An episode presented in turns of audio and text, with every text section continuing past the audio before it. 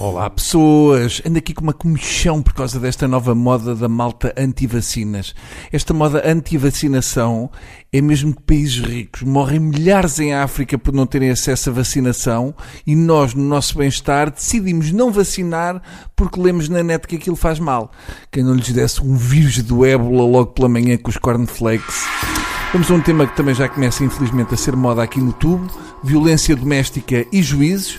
O Tribunal Judicial de Guimarães decretou pena suspensa para um homem que ameaçou mulher com a faca e motosserra em Guimarães.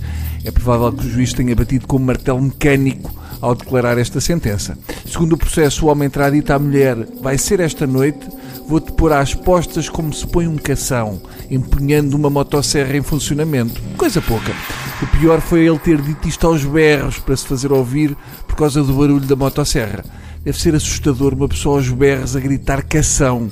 Eu entendo que o juiz tenha optado por esta pena suspensa se o arguído apareceu em tribunal com a motosserra. Provavelmente terá dito. Meritíssimo juiz, vai ser hoje que eu o corto às postas como um, um chifias gladius, que é o nome em latim do espadarte. E os juízes adoram cenas em latim.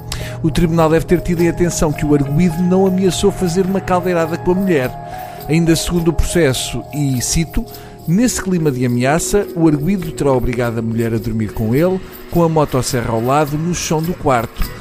O tribunal deve ter achado que ele dormiu com a motosserra ao lado da cama para proteger a mulher, não fosse entrar algum maluco e querer cortar a senhora às postas como um cação. Quem nunca fez homenagem a aterrar com uma motosserra que atira o primeiro tronco?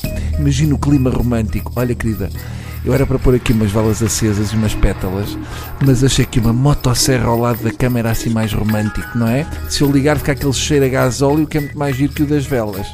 O juiz deve ter ficado enternecido com isto. Chegou a casa e foi logo para a cama com a mulher com uma Black Decker e seis buscapolos. Continuando a descrever o que se passou e que tanto emocionou o juiz para deixar o senhor ir em liberdade, segundo o que foi dito em tribunal, e cito, no dia seguinte, com a mesma motosserra, terá desferido golpes nas portas do quarto e da casa de banho e ferido o companheiro da filha.